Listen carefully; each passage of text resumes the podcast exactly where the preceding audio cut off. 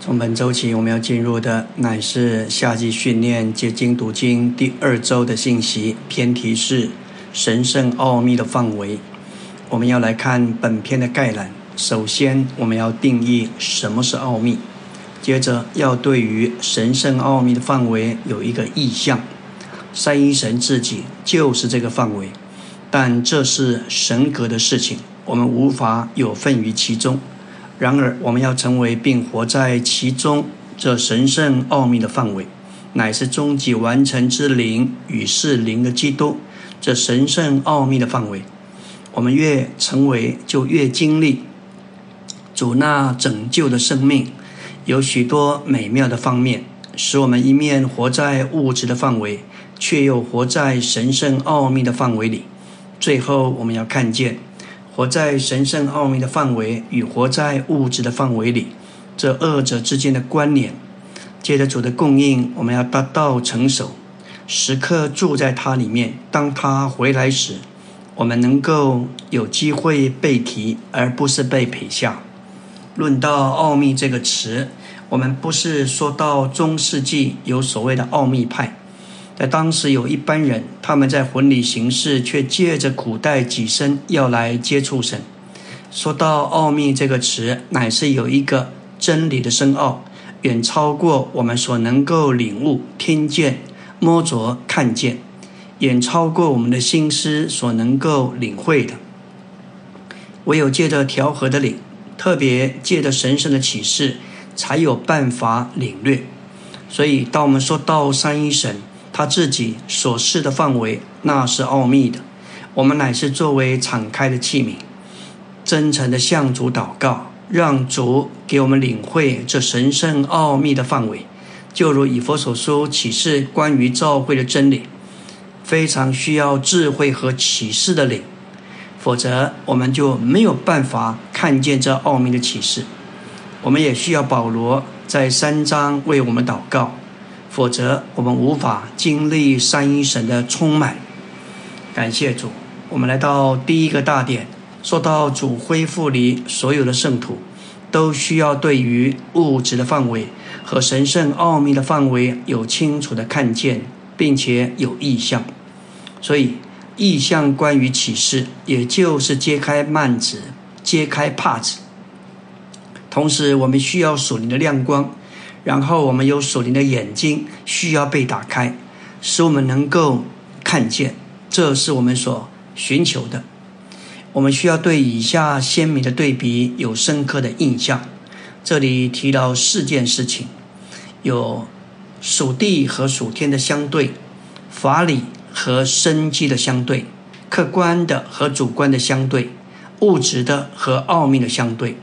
记得这样的鲜明的对比。借此更珍赏神圣奥秘的范围。感谢主，我们需要进入一个范围领域，一个国度比我们现今所在的，特别是物质的范围高得多。这更高的范围就是神圣奥秘的范围。我们都需要借此在这里有一种的领悟。我们虽然活在物质的范围里，但同时。我们必须进入神圣奥秘的范围。我们乃是借着看见神圣奥秘的范围而进入这个范围。在属灵的事上，看见就是进入。看见当然是属灵的操练，但听见比看见的更高。当主在启示录对七个教会的使者说话时，主说：“那里对众教会所说的话，凡有耳的就应当听。”属灵的看见乃是在于听，主知道我们有多少人有为着我们所接近的耳朵，能够听见那里所说的话而祷告。感谢主，来到纲目第二大点，三一神自己就是神圣奥秘的范围，这是真实的。三一神自己就是这个范围，这范围乃是关乎到神格，我们是无法进入的。三一神，也就是神圣三一的三者，父子灵，乃是自由拥有、同时存在，并且是互相内在。因此，父子灵就是一个神圣奥秘的范围。神圣三一的三者住在彼此里面，关于这奥秘的范围，我们看见在约翰福音这卷书完全是奥秘的。虽然马太、马可、路加这三卷福音书强调强调神人耶稣借着成为肉体这物质的范围，说到主的为人、教训、定死、复活、升天，这对我们仅是客观的一面。然而，约翰福音乃是约翰年长时所写的。主乃是在神圣的奥秘范围里，在这里静止，因此整卷福音书乃是奥秘的。例如，约翰福音起头说到太初有话，化成了肉体，这一些是奥秘的。在约翰三章说到从天而降，人就在天的人子，这是奥秘的。也说到摩西在旷野怎样举蛇。这指明主在定死时怎样被举起，这也是奥秘的。在十四章，我们看见主说他要去预备住处，然后我们会在主里面，主在我们里面，这也是奥秘的事。按照约翰十四章十到十一节，子在父里，父在子里，这指明父具体化身在子里，而只是父的具体化身。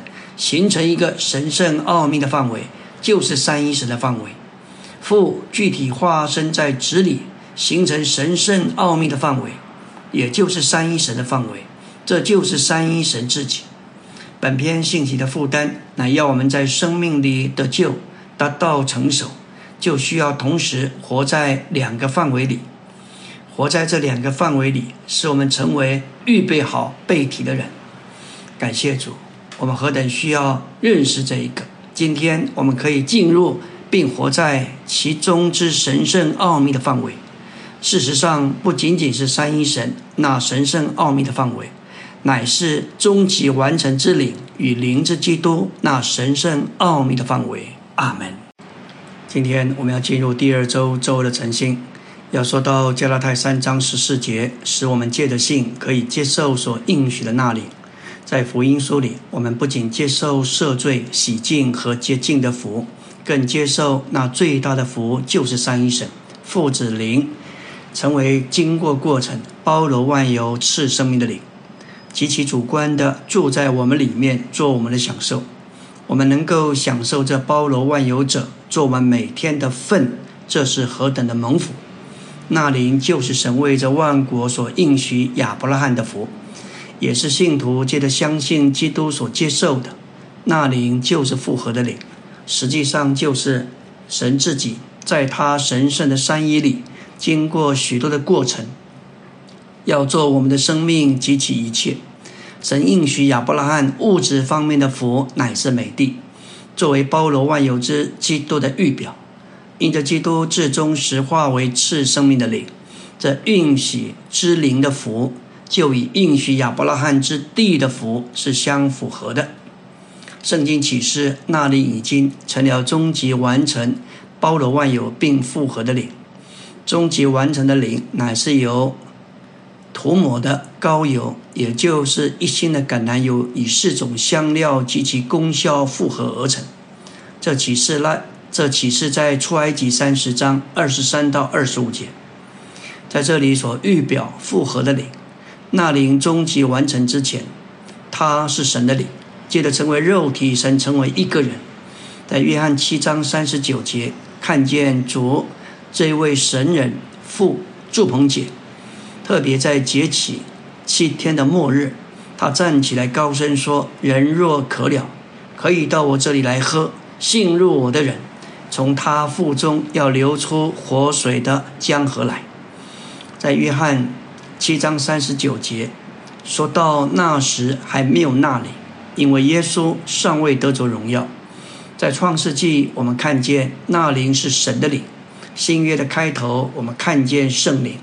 但是在七章三十九节说到还没有那灵作为复合并终极完成的灵，那人耶稣乃是在复活里得着荣耀，在复活里，神的灵与基督的人性，他的死。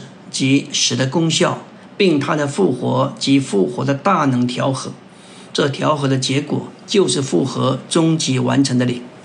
基督这位在肉体里幕后的亚当，成了赐生命的灵，也是灵的基督。这范围乃是我们要进入的。终极完成的灵，乃是在基督里经过了成为肉体、人性生活、定死和复活之过程的三一神。基督有这所有的方面，都在终极完成的灵里。当我们住在这灵里，活在这灵里，也就是在这终极完成的灵、这神圣奥秘的范围里，圣经揭示一个事实，就是那灵已经成了终极完成的灵。有些基督徒会说，神从永远始终如一，他从来没有改变过。然而，神启示那是灵的神成了肉体，那不是一种改变吗？不仅如此，在肉体里的幕后亚当，他成了次生命的灵。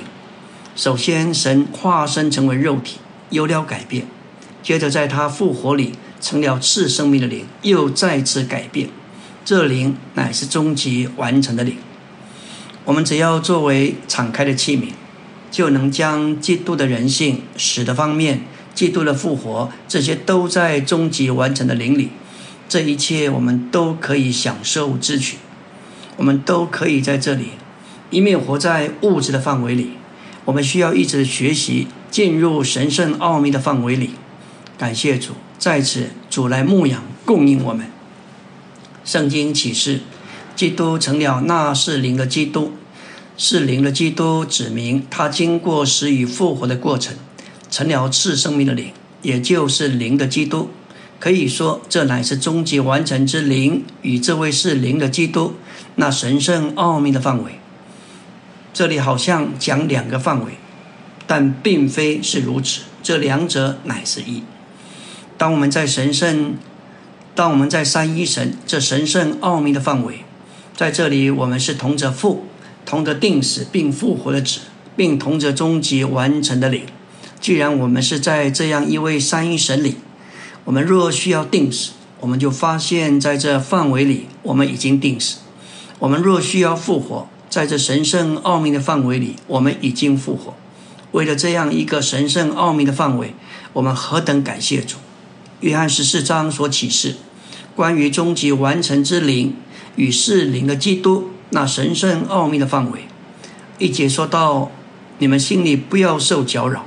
当我们只活在地上，活在物质的范围里，就常常受到搅扰。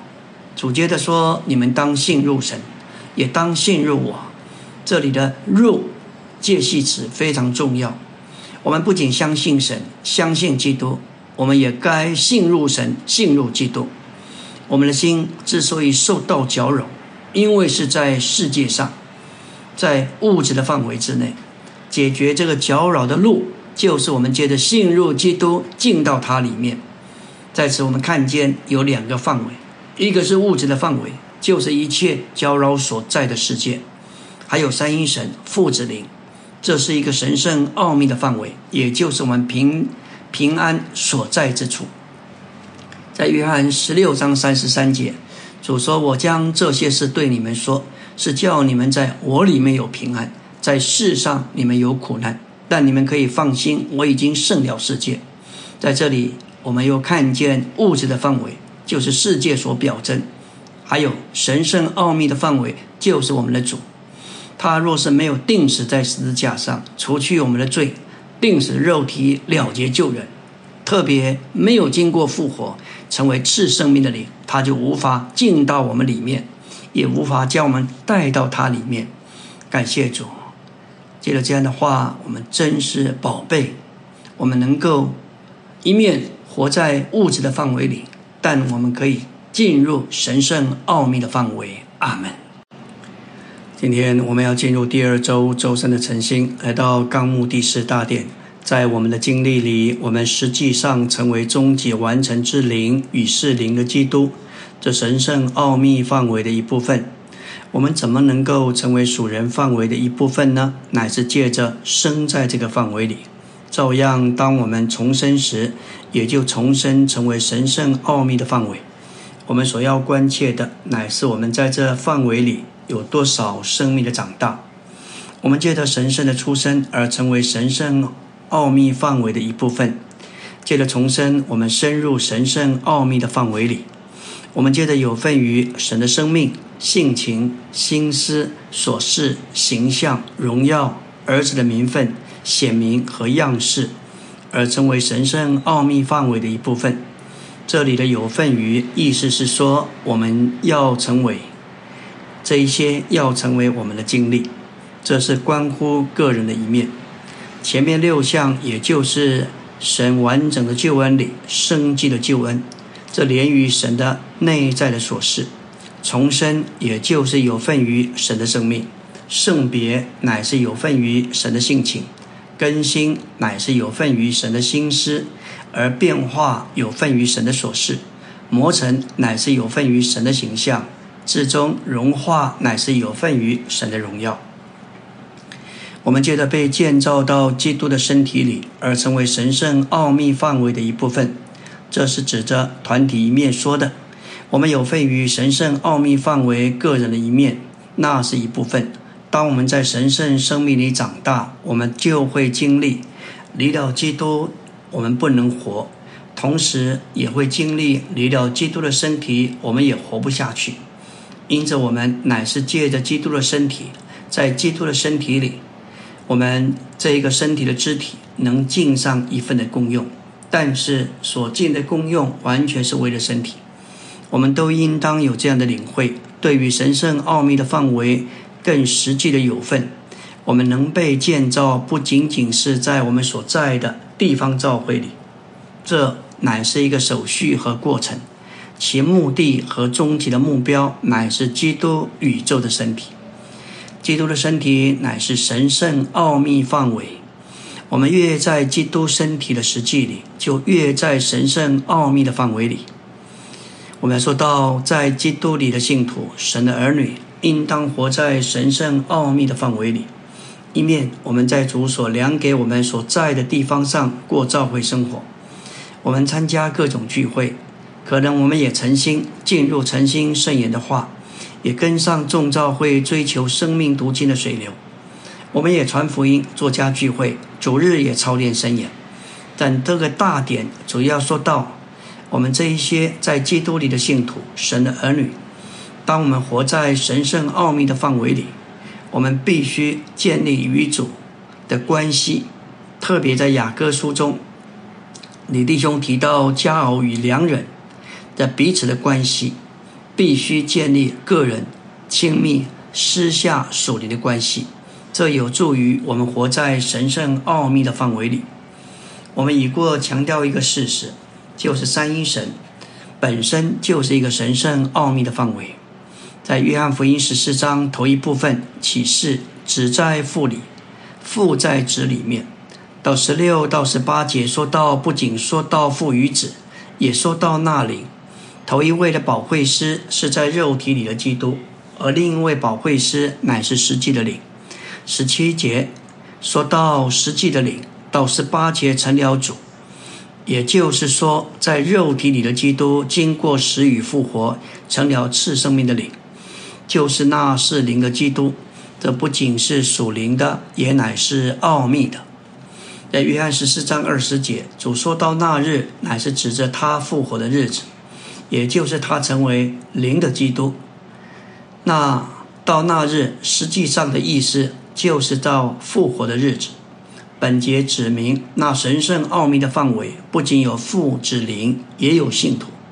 我们都需要进入神圣奥秘的范围。但不是三一神那神圣奥秘的范围，乃是终极完成之灵与灵的基督那神圣奥秘的范围。在指复活的那日，当指成了次生命的灵，在复活当天晚上来到门徒中间，向他们吹一口气，说：“你们受圣灵。”他若不是灵，他怎么能够向他的门徒吹气？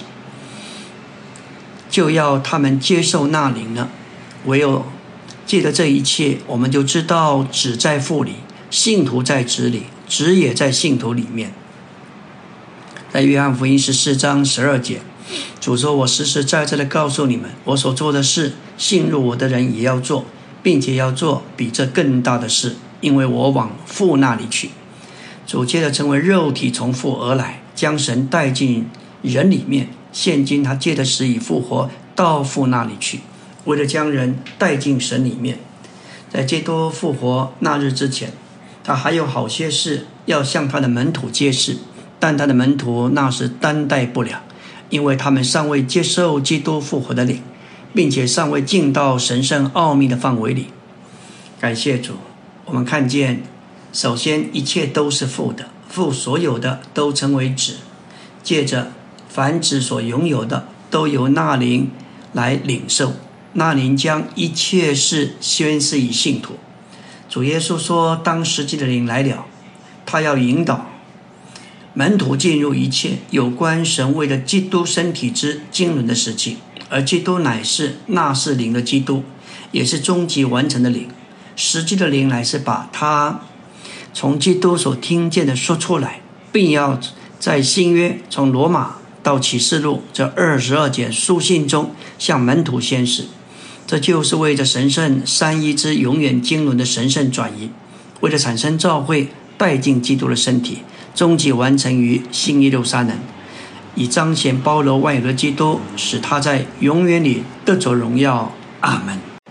今天我们要进入第二周周四的晨星，我们可以进入并活在其中之神圣奥秘的范围，乃是终极完成之灵与是灵的基督那神圣奥秘的范围。我们要学习活在这美妙的范围里。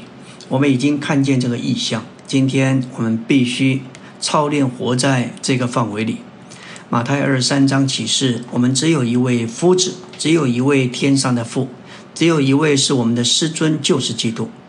我们要来到他的面前，活在与父并与子交通的范围里。我们的承认常常习惯活在物质的范围里，日常生活中大多是凭着眼见，不够凭着信心。活在物质的范围里，缺少活在神圣奥秘的范围里。即使失败了，我们还得学习。我们要从其中学得秘诀，不离开这神圣奥秘的范围。当我们活在这神圣奥秘的范围，我们就得享许多应许的赐福，在神圣的奥秘的范围里，我们接受那灵为独一包罗万有的福。我们的神乃是祝福的神，得着他乃是宇宙中最大的祝福。我们眼所看见物质的事物都是短暂、必须坏的，那不是真正的福。唯有神永远的神才是真正的祝福。在神圣奥秘的范围里，我们接受升天基督的传输供和天上执事的供应。今天，基督在诸天之上，人在敬他天上的执事，为我们祷告代求，供应我们。真正将属天的事物，就是神圣生命性质分赐给我们，使我们在地上过属天的生活，在物质的范围里活在神圣奥秘的范围，像我们的主一样。感谢主，我们的大祭司正在为我们祷告，要将属天的元素供应到地上的我们，使我们凭着这供应活着。这是希伯来书的数值，活在基督天上执事的供应里，在神圣奥秘的范围里，我们经历神生机的拯救。我们必须看见，要经历生机拯救这些项目。这包括重生、圣别、更新、变化、磨成、得荣。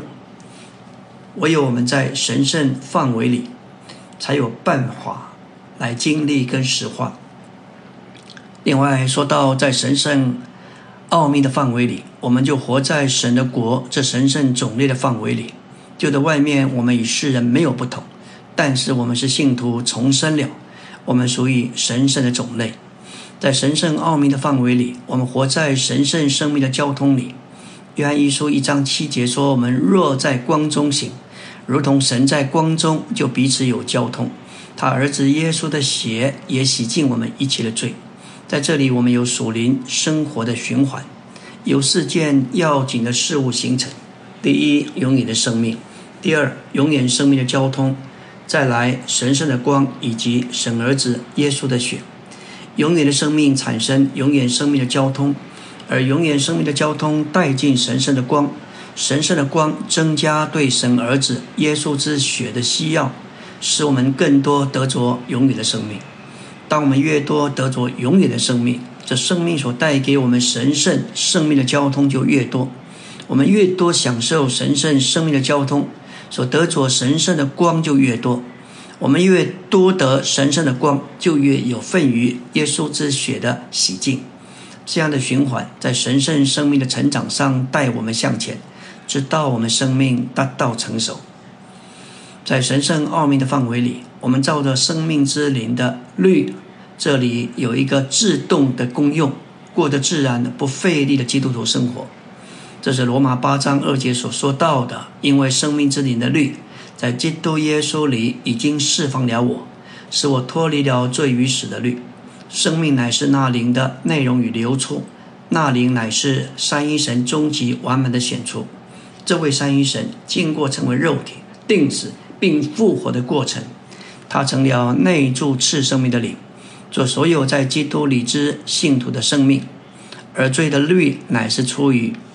住在我们堕落身体肢体中的撒旦，那释放我们使我们脱离这罪的律的，乃是这生命之灵的律，不是神，也不是那灵，乃是这律，就在我们里面运行，救我们脱离肉体中罪律的运行，使我们能认识神，得着神，将他活出。这生命之灵的律，乃是生命之灵的自然能力，只要情形符合着律的要求。这自然的律就会自动运行，不论撒旦还是神，在进入并住在我们里面之后，其运行都不是借着外面客观的活动，乃是借着里面主观的律。生命这里的律的运行，就是经过过程的三一神在我们灵里的运行，也就是三一神在他生命中在我们里面的工作。在神圣奥秘的范围里，我们过一种真实的生活。彰显启示出来神圣实际。在约翰在约翰二书、约翰三书用“真实”这个词，那启示出来的神圣实际，成了在我们里面的真诚和真实，使我们能过这样在光中的生活。这能够摸着人，甚至在工作中、在学校里、在家庭里照顾孩子、接触我们的朋友。他们会发现，在我们里面有一个东西是与众不同的。他们感觉到我们里面的不同。这神圣的实际、实际的灵，引导我们进入一切的实际，这使我们成为真诚、真实的人。阿门。今天我们要进入第二周周五的晨星，继续来看。当我们活在神圣奥秘的范围里，我们所得的属灵的祝福，在神圣奥秘的范围里，我们与经过过程的三一神调和。为的是保守一，所有的信徒都应当成为一，正如父在子里，子在父里，使信徒也在父和子里面。子在信徒里，父在子里，使信徒被成全为一。我们的一必须与三一神三者之间的一是一样的。事实上，信徒的一就是三一神的一。我们在三一神里才能被成全为一。因此，真神的一。真实的一乃是在三一神里，在约翰十七章指向父祷告，在他结束的祷告里指明我们的一应当是在三一神里，是在灵的基督和终极完成的灵里。这一乃是真正的一，乃是信徒与三一神的调和。信徒要有这样的一，就必须是在三一神这神圣奥秘的范围里。论到神圣奥秘范围的高峰真理。乃是主在他的话里向我们所启示新的事物，父与子乃是我们所需要进入之神圣奥秘的范围。从永远起，自有拥有，而且互相内在的三一神，他们就是一个范围。我们说这三者互相内住，因为第一者在第二者里面，第二者在第三者里面，第三者在第一者和第二者里面，因此三一神乃是一个范围。在约翰福音就启示三一神要带他的信徒进入这个范围。根据约翰福音十七章，信徒在三一神里，也就是真正的一。这个一乃是神圣奥秘范围的扩增和扩展。起初，神圣奥秘的范围只限于三一神，然后他成为肉体，开始他的扩增。他取了人性，在基督的复活里，将人性加到他自己里。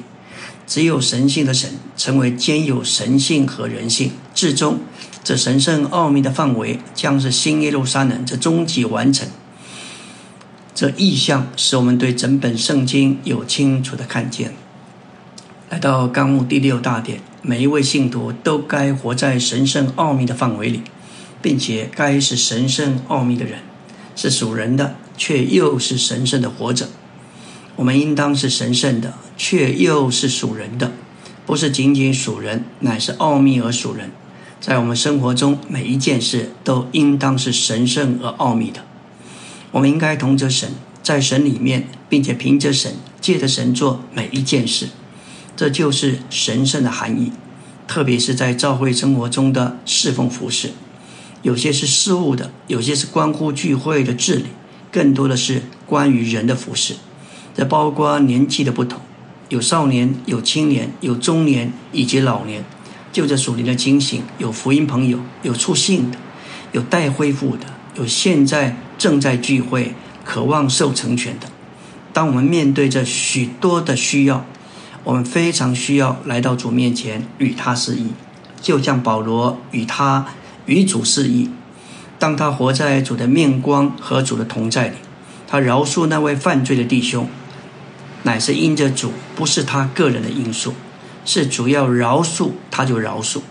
旧约的摩西，当神托付他带领两百万的以色列百姓出埃及、过红海、进旷野，每当神的百姓有怨言。他总是伏在耶和华面前寻求求问神，这是我们该学习、该操练的。没有这一个，可能在我们的侍奉上，就是凭着自己的想法、经验和能力，也就没有神圣奥秘可言。这需要我们有光照，我们该同着神，在神里面凭着神，并借着神做一切事。我们应当像主一样，在看得见的。一面是物质的，在看不见的一面是神圣奥秘的，同时活在物质的范围里，也在神圣奥秘的范围里。感谢主，我们来看主活在地上时的榜样。他活着就是一个祷告的人，他活着不是做一个普通的人，向神有普通的祷告，也不是做一个虔诚的人，向神有宗教式的祷告，也不是做一个寻求神的人，为了成就。得着向神祷告，他乃是一个在肉体里的人，在神圣奥秘的范围里向奥秘的神祷告。福音书告诉我们，他常到山上，退到隐秘处祷告。他是一个在肉体里的人，但他乃是在神圣奥秘的范围里向着奥秘的神祷告。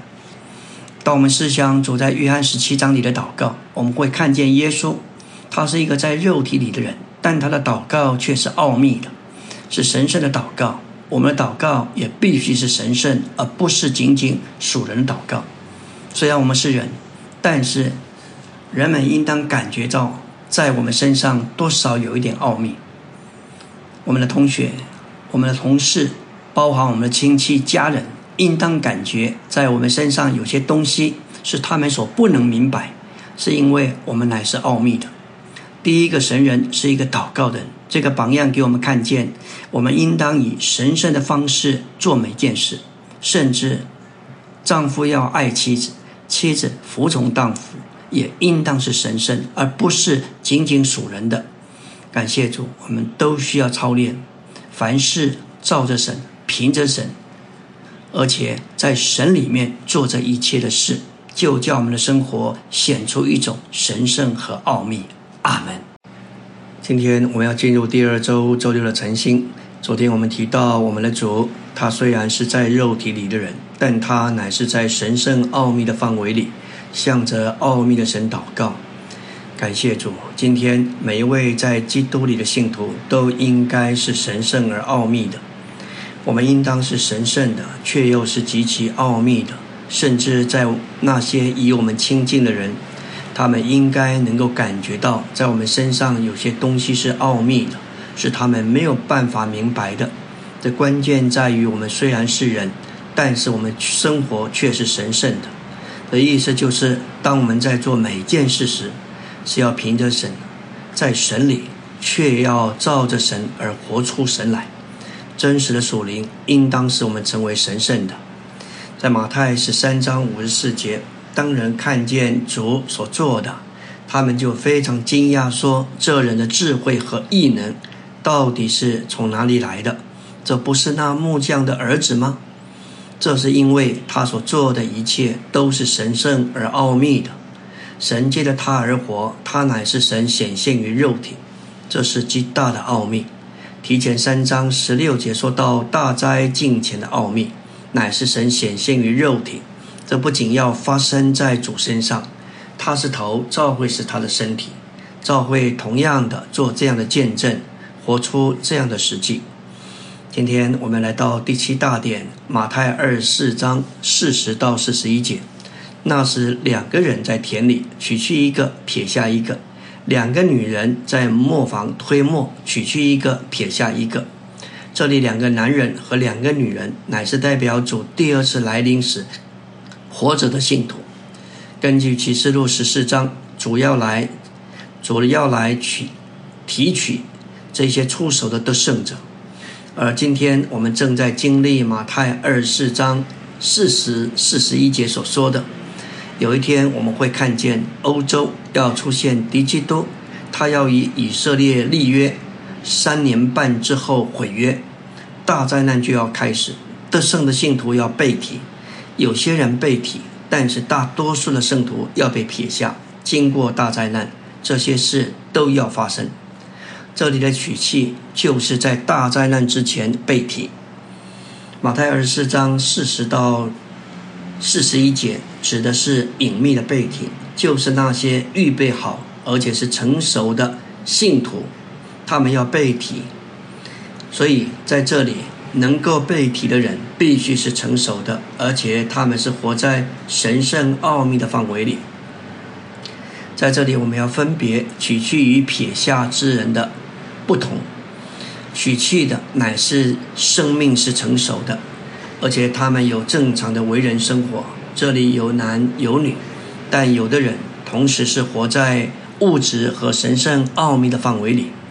这些人因为他们活在这样神圣奥秘的范围里，当主来时就被取去；没有活在这神圣奥秘范围里人就被撇下。在约翰一书二章二十八节，使徒约翰说：“孩子们，你们要住在主里面。”这样，他若显现，我们就可以坦然无惧。当他来临的时候，也不至于蒙羞离开他。这与马太这段话放在一起是有关联的。在约翰一书二章二七节说到：“你们要按这高油涂抹所教导的，住在主里面。当主来提接圣徒时，但愿我们就是一那一般，那是在那里警醒，预备好。”等候被提的人，主在马太二十四章这里的话给我们看见：当我们等候他来，并期待被提时，必须在每天的职责上是中性的，过一种平衡正确的生活，同时要活在终极完成之灵与世灵的基督那神圣奥秘的范围里。感谢主。我们要同时活在物质的范围和神圣奥秘的范围，这该是我们的祷告，也是我们的盼望。当世人沉迷于物质的事物，对要来的审判毫无感觉时，我们需要做一般清明警醒的圣徒。对于沉迷麻木的人，这实在是基督来临的一个兆头。马太二十四章说到两个人，这是弟兄。四十一节的两个女人也必是姊妹。四十二节指明，这里说到要警醒，因为不知道主哪一天要来。主不会吩咐没有得救的人警醒，他吩咐的对象乃是得救的信徒。我们看见两个人在田里工作，两个女人在磨坊推磨，都是为了吃，为了生活。当事人读书、工作、生活。我们也读书、生活、工作，然而世人被麻醉，我们却没有被麻醉。我们不过是尽我们的本分，为了谋生。我们只为维持生存。我们要走的是十字架的道路，我们要成就神的定旨。也许有些年轻人听见这事，可能会说：“我们不再读书了，也不再工作了，我们都全时间服侍主吧。”这样的态度和想法是错误的。按照马太二十四章，这里的弟兄们在种田，姊妹们在推磨，都是很辛苦的工作。这指明我们基督徒不该选择轻省的工作，我们需要努力工作以抹身。三十八节吃喝是属世的，但四十节、四十一节的重点和推磨是圣别的。倘若娶妻的人不是在做圣别的事，他们就不能被提。有时姊妹们谈论圣别，就越不圣别。主要的就是他们只知道在属灵上圣别，不知道在家中如何把饭食做好。他们总是为家人做淡而无味的食物，给自己找借口说不必为这些琐事的浪费时间。一段时间之后，他们的丈夫儿女。不满意这样的膳食，我们需要更多圣彼的姊妹在磨房推磨，产生细面。我们没有被麻醉，我们需要有一种正确的态度，能够叫家人，特别姊妹们，要使家人有正确得到滋养。主说这话明确的，的确有一个目的，我们必须在每天的职责上非常忠心。我们需要过正确平衡的为人生活，那要被提的乃是在田里工作的弟兄，以及磨坊推磨的姊妹，取去一个撇下一个，原因是在他们生命成熟的事上有区别。取去的是生命成熟的，撇下的是生命不成熟的。生命要成熟，又必须活在神圣奥秘的范围里头。感谢主。今天这些话对我们是非常实际的。我们虽然在工作，但是不被霸占，我们不被麻醉，我们乃是为着走十字架道路，为了神的定旨。